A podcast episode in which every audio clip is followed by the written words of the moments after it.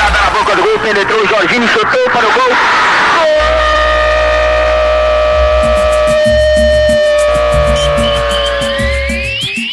Vai descendo com perigo pela lateral da área. Atenção, na linha de fundo, levanta a bola para o gol. Gol!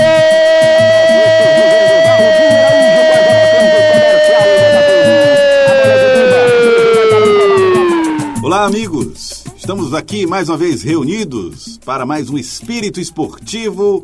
Eu, Joelson Giordani, Fenelon Rocha e Pablo Cavalcante. Vamos tratar hoje de seleção brasileira. Seleção brasileira que tem uma agenda de jogos aí para esses, esses próximos dias, inclusive confrontando-se com a seleção argentina.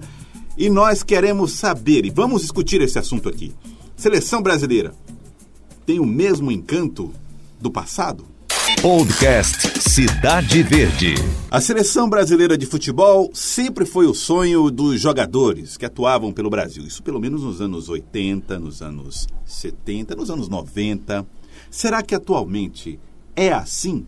Hoje a seleção brasileira desperta encanto dos jogadores, desperta encanto das torcidas. Qual a relação do Brasil com a seleção brasileira de futebol? Pablo Cavalcante.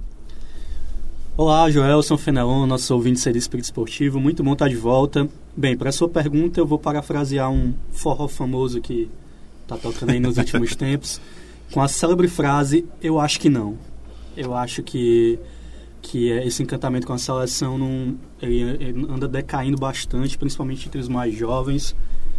E a gente tem uma série de fatores aí que, que colaboram com essa questão. Né? Estão falando de uma seleção que é pentacampeã, que tem força, mundial. né, que as cores ainda hoje imprimem respeito no mundo afora. Mas por que não, Fernando Rocha? Não há mais esse encantamento que o Pablo falou aqui? Bom, primeiro a falta de encantamento vem do próprio futebol que a seleção praticou em determinado momento. Ela deixou de fazer um, um futebol vistoso. Quem acompanhou a última Copa América pode ver claramente uma seleção burocrática, muito aquele estilo europeu, no pior sentido da palavra, porque é, abria mão do talento, da versatilidade, em função de um rigor tático que ela nem consegue executar direito. Então, abria mão do que ela tinha de melhor para executar mal o que ela é, via de positivo nas outras. Soma-se a isso uma série de fatores como denúncia de corrupção, politicagem, prioridade de negócios antes do futebol. São muitos fatores, Joelson. Paulo Cavalcante, você falava aí que existe um elenco de coisas, o Fernão elencou uhum. até algumas delas, algumas dessas questões que podem comprometer a, a relação afetuosa do brasileiro com a seleção. A, a questão é simples, ou, ou, tem, são muitas coisas que estão pesando nessa relação? É, acho que o Fenelon conseguiu elencar bem aí quais são os pontos, os principais pontos desse afastamento do torcedor com a, para com a seleção brasileira, né? Acho que o principal é a falta, hoje, a falta de carisma que essa seleção tem junto com, com a população. Isso tem vários fatores. Hum. O Fenelon falou do estilo de jogo, isso é bem verdade. O, o futebol brasileiro sempre foi carismático no mundo todo pelo seu estilo, estilo único de de, de jogo mesmo, de, de, toque de bola, de posse, do drible, da, da inventividade. E a gente vê isso cada vez Uma identidade menos. que agregava em torno de si simpatia. Isso, exatamente. E assim, e esse não é uma questão que é da seleção, mas desemboca também na seleção, né? A gente forma cada vez menos jogadores que, que pendem para o lado da individualidade. É, lógico, o futebol é um jogo coletivo e vence a melhor equipe.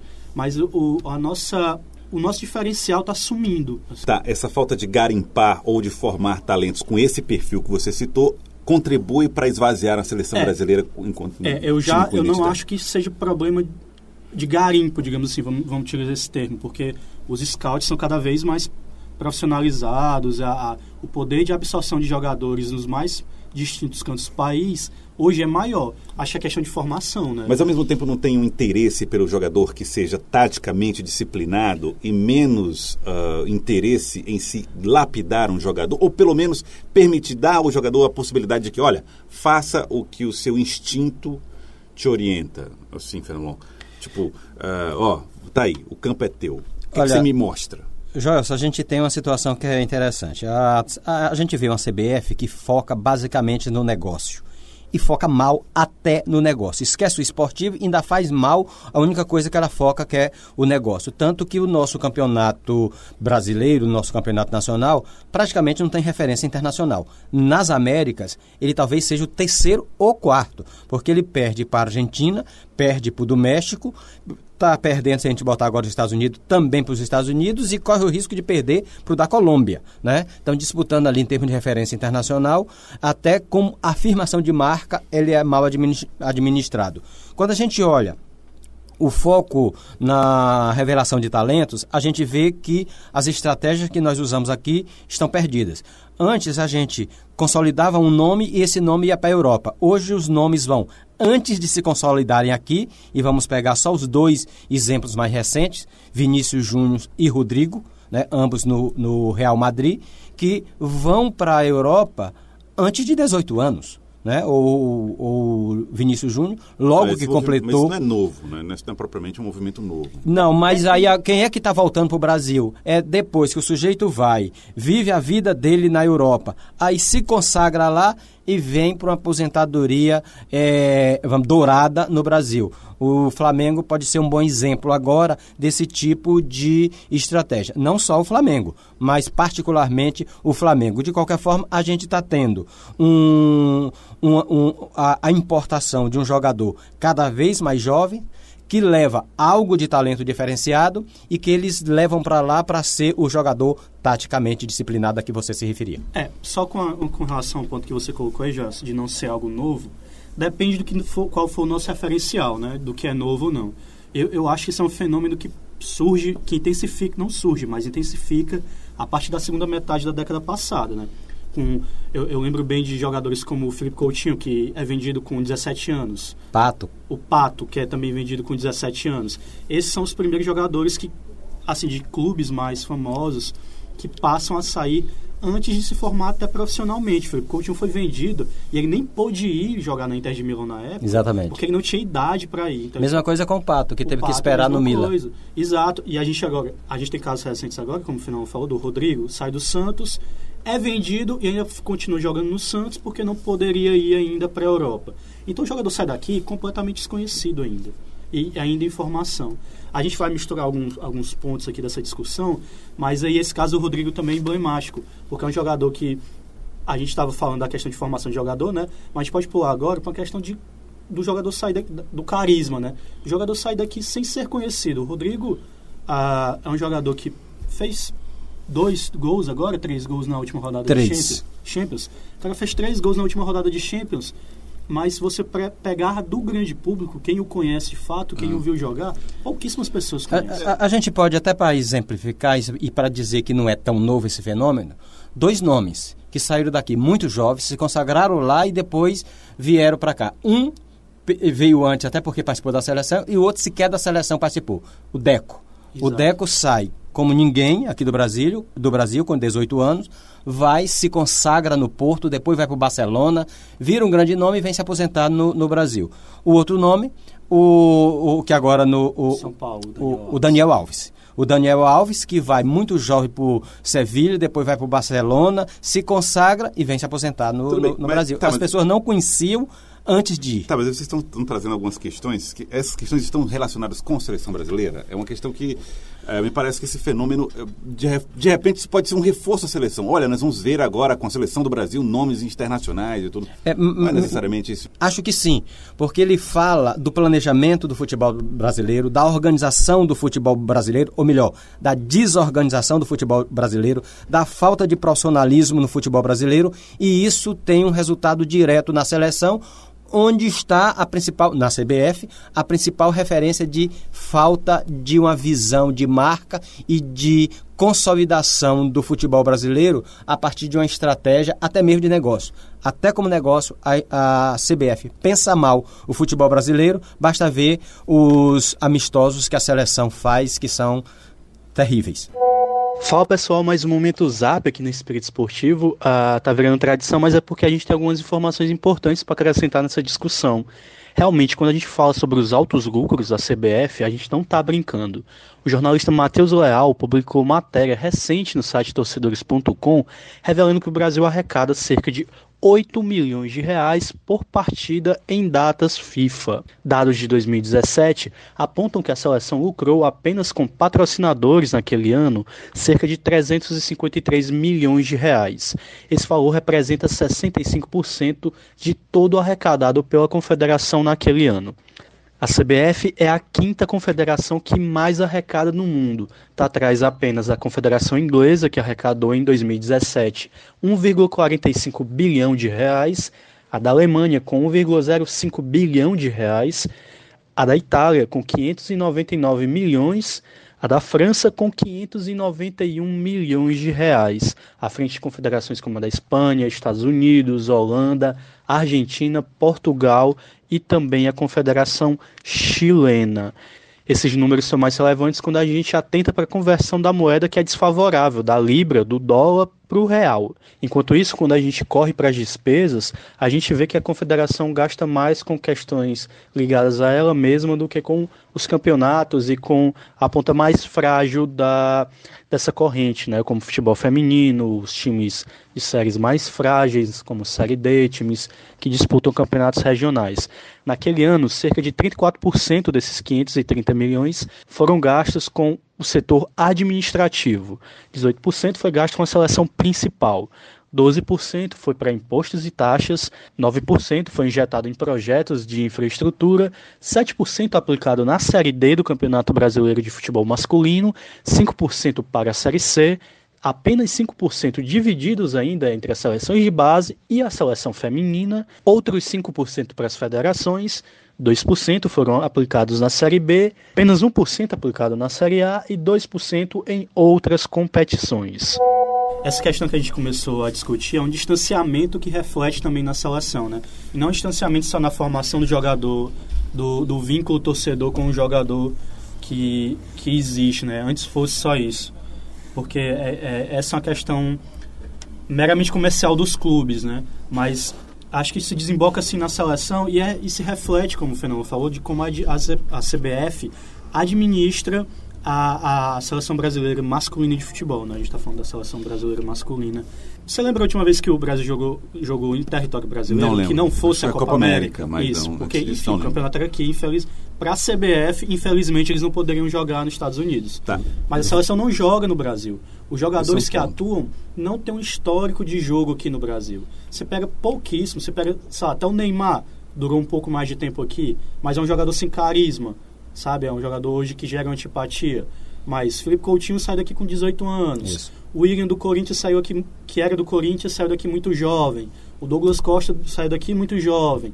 São todos jogadores que saíram, saíram daqui muito jovens e que mesmo na seleção não têm oportunidade de atuar em território brasileiro. E que antes tinha uma desculpa de dizer assim: não, a seleção vai fazer o, o amistoso na Europa porque os jogadores estão na Europa.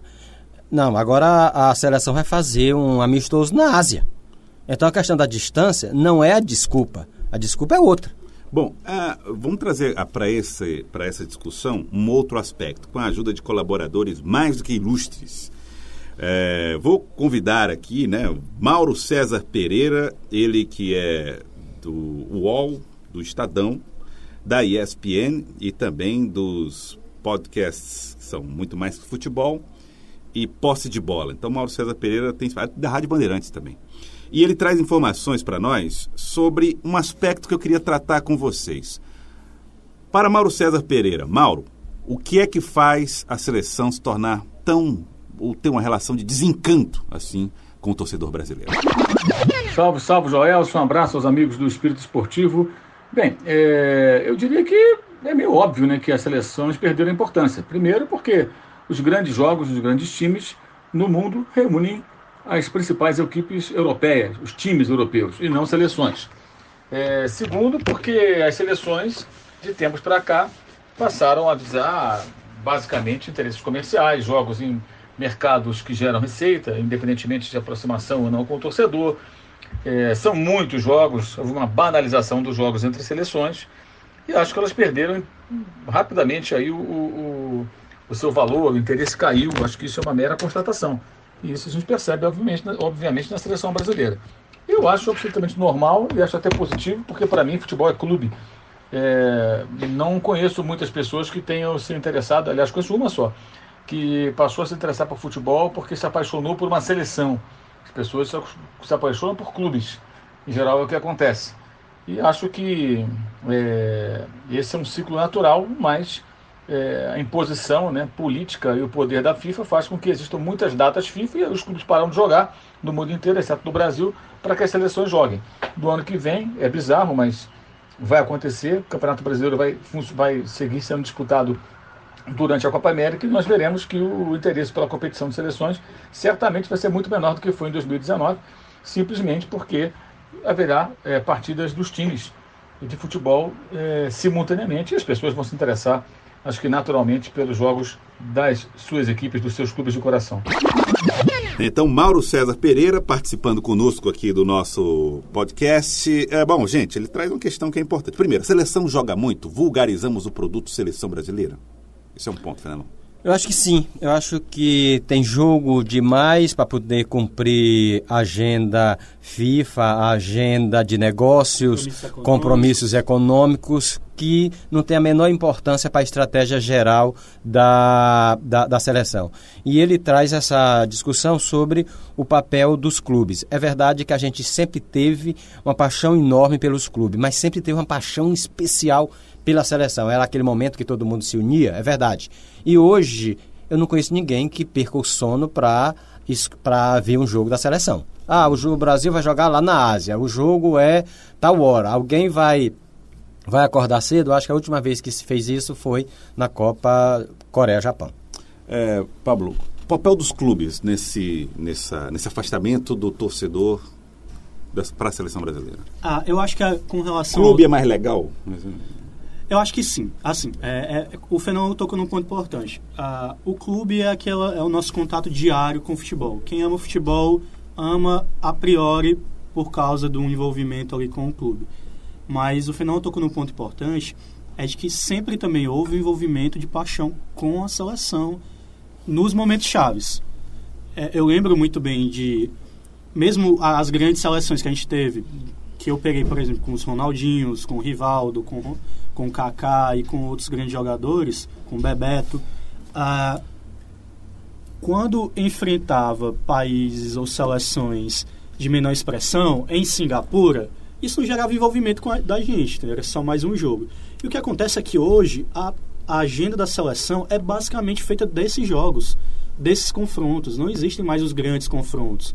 Não existem mais a, a perspectiva do Brasil jogar contra a Alemanha, mesmo que seja um, um amistoso, contra uma França, sabe? Enfrentar as grandes equipes. Porque são basicamente os compromissos econômicos. E, de novo, compromissos distantes da seleção, com, em, em territórios que nada tem a ver com a partida, sabe? É a questão meramente econômica. Eu fiquei com pena do Pablo. Porque ele disse que a última, ó, as grandes seleções que eu acompanhei, aí me trata de, 50, de, de 2002 para cá. Né? Não, eu falei do Bebeto, eu vi 98. eu, lembro a partir de 97, gente. 97 pra cá. Né? Eu vi Romário e Ronaldo, eu tenho uns flashes ah, na tá. cabeça de Romário e Ronaldo jogando juntos. Ah, ainda Você bem. Defendeu o Romário em 2002. É, porque naquela época eu via, eu lembro de passo com minha, minha memória tá fresca em ver o Edmundo sendo o melhor jogador do mundo no Campeonato Brasileiro de 1997. Daí é. trouxe comigo outras memórias. Outras memórias, muito bem. Bom, o, o, o, eu vou pedir também aqui a colaboração do Eduardo Tironi, ele que é do Posse de Bola, né, do podcast Posse de Bola, ele comanda o podcast Posse de Bola e tem um canal lá com o Arnaldo Ribeiro no YouTube. E ele vai trazer para nós um outro, um outro ponto.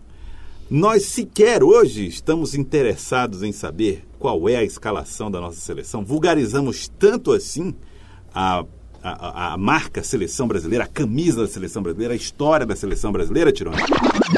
Bom, a resposta para essa pergunta sobre seleções, sobre a seleção, especificamente a brasileira, eu acho que é uma série de fatores, né? Eu acho que não necessariamente nessa ordem de importância, mas eu vou listar alguns aqui. Primeiro, eu acho que é, a seleção, sobretudo a brasileira, joga muito, joga muito. No passado, muito em quantidade. No passado, o jogo da seleção era um evento muito especial. É, se esperava, se aguardava a seleção, se aguardava as convocações porque eram, eram, eram momentos especiais, fora de temporada, era, era a hora que, que a gente podia ver os, os jogadores que a gente gosta, que jogavam nos nossos times reunidos num time só e tudo mais. Isso se perdeu hoje. Primeiro que os jogadores, os principais jogadores não jogam no país, tem muito pouca relação com o Brasil. E segundo que jogamos toda hora. A seleção brasileira joga toda hora e cada vez mais joga com adversários cada vez mais insignificantes. Agora com a, a Liga das Nações da Europa, isso vai se acentuar, porque os europeus vão jogar entre si nas datas FIFA. E para as seleções periféricas, é, para os países periféricos do futebol, vai sobrar amistosos como Senegal, como Nigéria, os últimos que o Brasil fez, por exemplo. E isso realmente não, não empolga ninguém. É, isso não tem nenhuma relevância. Então, portanto, eu acho que as pessoas, os torcedores, não, não, não têm mais paciência para isso, não têm mais apreço a isso. Então, Eduardo Tironi participando também conosco aqui do nosso podcast, falando sobre uh, um aspecto a gente sabe pelo menos quem foi convocado para esses jogos da seleção agora, mais recentes? Não, olhamos para a lista? Eu acho que não. Eu acho que a única coisa que as pessoas chamaram, que as pessoas estão apontando é o Rodrigo foi não foi convocado, né? Eu acho que talvez tenha sido esse o único ponto a chamar a atenção. No mais, a gente nem sabe quem é. Na média do torcedor, sendo que, assim, acho que nem isso, né? Nem, é. nem, e é porque a gente tem um jogo importante, assim, Brasil e Argentina, mas é. é porque ele meio que se perde nesse mar de jogos desinteressantes da seleção. Uhum. E ele acontece agora, a gente está no Brasil e Argentina, em meio à reta final do Campeonato Brasileiro. Aí a gente volta para os clubes, né? Da paixão Sim. do torcedor com os clubes.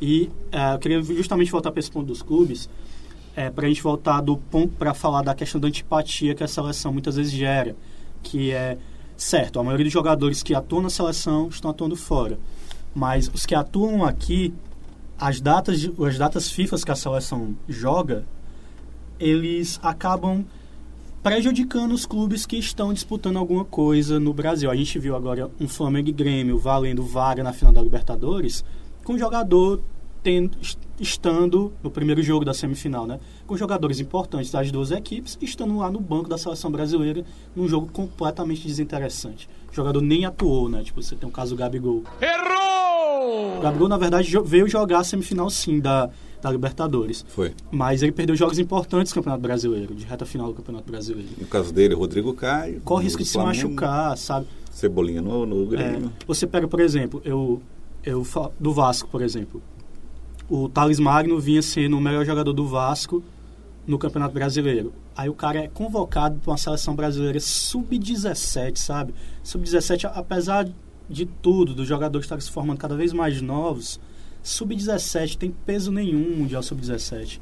O jogador vai jogar uma competição que pouca gente está assistindo, que só o empresário está assistindo, e quando volta para o clube ainda volta machucado. Qual é a relação que o torcedor vascaíno vai... E eu estou só citando esse exemplo, mas qual a relação que o torcedor vai criar com a seleção num caso desse? Sabe? A gente vem batendo nessa tecla, quando eu digo a gente, mídia esportiva em geral, vem batendo nessa tecla das agendas da seleção é, colidirem com as agendas dos clubes nas principais competições, e no próximo ano vai ser igual. Ah, vai ser igual. E isso se deve muito a também uma falta de posicionamento mais incisivo dos clubes que pouco se posicionam com relação a isso por questões políticas dentro da própria confederação, Exatamente. troca de favores uhum. ali que, que acaba impedindo que, que os cartolas se posicionem. Não, por exemplo, o Flamengo. Não, o Gabigol não vai jogar esse jogo contra sabe, a Zâmbia porque ele tem um jogo importante da, da, com o Flamengo aqui no Campeonato Brasileiro. É, fez isso com o Renier agora no Sub-17. É, mas por um jogo, né? Ou por um jogo não, por um campeonato tipo sub-17. Tá certo Flamengo, é uma coisa, é um ponto importante a se destacar. Mas o profissional não. O Vasco não fez isso, porque o Vasco é um clube economicamente mais fragilizado que o Flamengo atualmente. Então, tipo, ele precisa ter uma boa política, um bom trâmite dentro da confederação, para adiantamento de cota, para chegada de dinheiro. Então, não houve nem, no caso Vasco, não houve nem essa discussão. Bom, é, queria saber de vocês, tem salvação para seleções? E eu quero chamar a, a atenção para o que a Europa fez. Jogos da Liga, né? Então, vai ter jogo na data FIFA, mas é jogo valendo. Uhum. Essa é uma solução ou o futuro do futebol não passa mais por seleções nacionais? A gente tem que ver que ah, em muitos lugares as seleções têm sido deixadas de lado. Vamos lembrar que na Europa as seleções nunca tiveram o peso que tem na América do Sul, mas mesmo assim lá estão preocupados em resgatar o peso das seleções. E competições como a que você falou, da Liga Europa, tem esse propósito. E sem descuidar dos clubes. Eles lá agem profissionalmente, olhando os clubes e as seleções, sabendo que são paixões que se somam. Aqui a gente cuida mal dos dois, né? E particularmente da seleção. Mas eu acho que o futebol como um todo tem salvação se a gente tiver um planejamento, uma gestão profissionalizada, que a gente não tem nem na CBF, nem na maior parte dos clubes. Ah, eu acho que tem um ponto importante que a gente pouco conversou, até questão do nosso tempo, e a gente pode falar disso depois, mas eu acho que passa por um processo de profissionalização, né? E também de perspectiva do que é o futebol. Uh, é claro que todo mundo quer um futebol bem gerido e que, que os cartolas sejam pessoas que estejam lá gerindo bem é, esses recursos, porque gera e envolve muito dinheiro.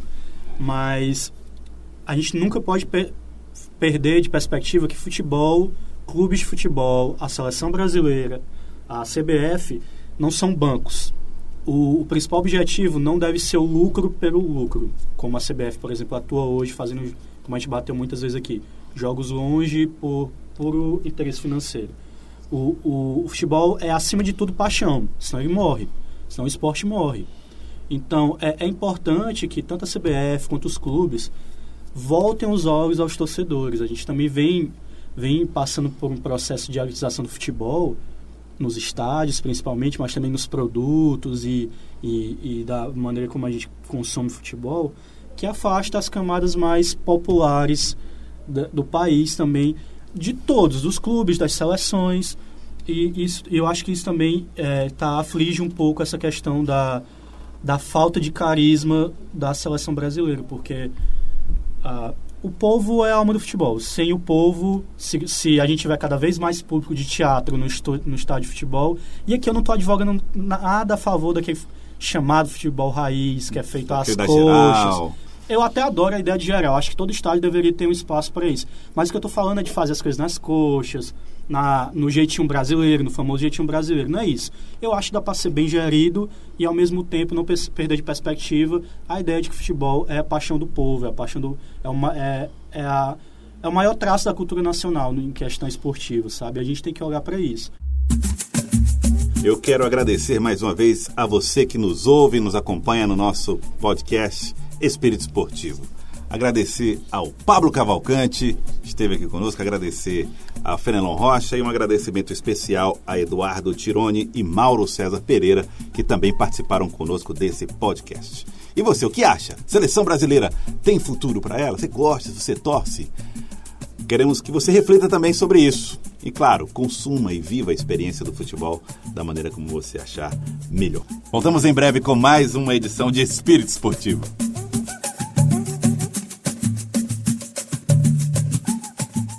Podcast Cidade Verde.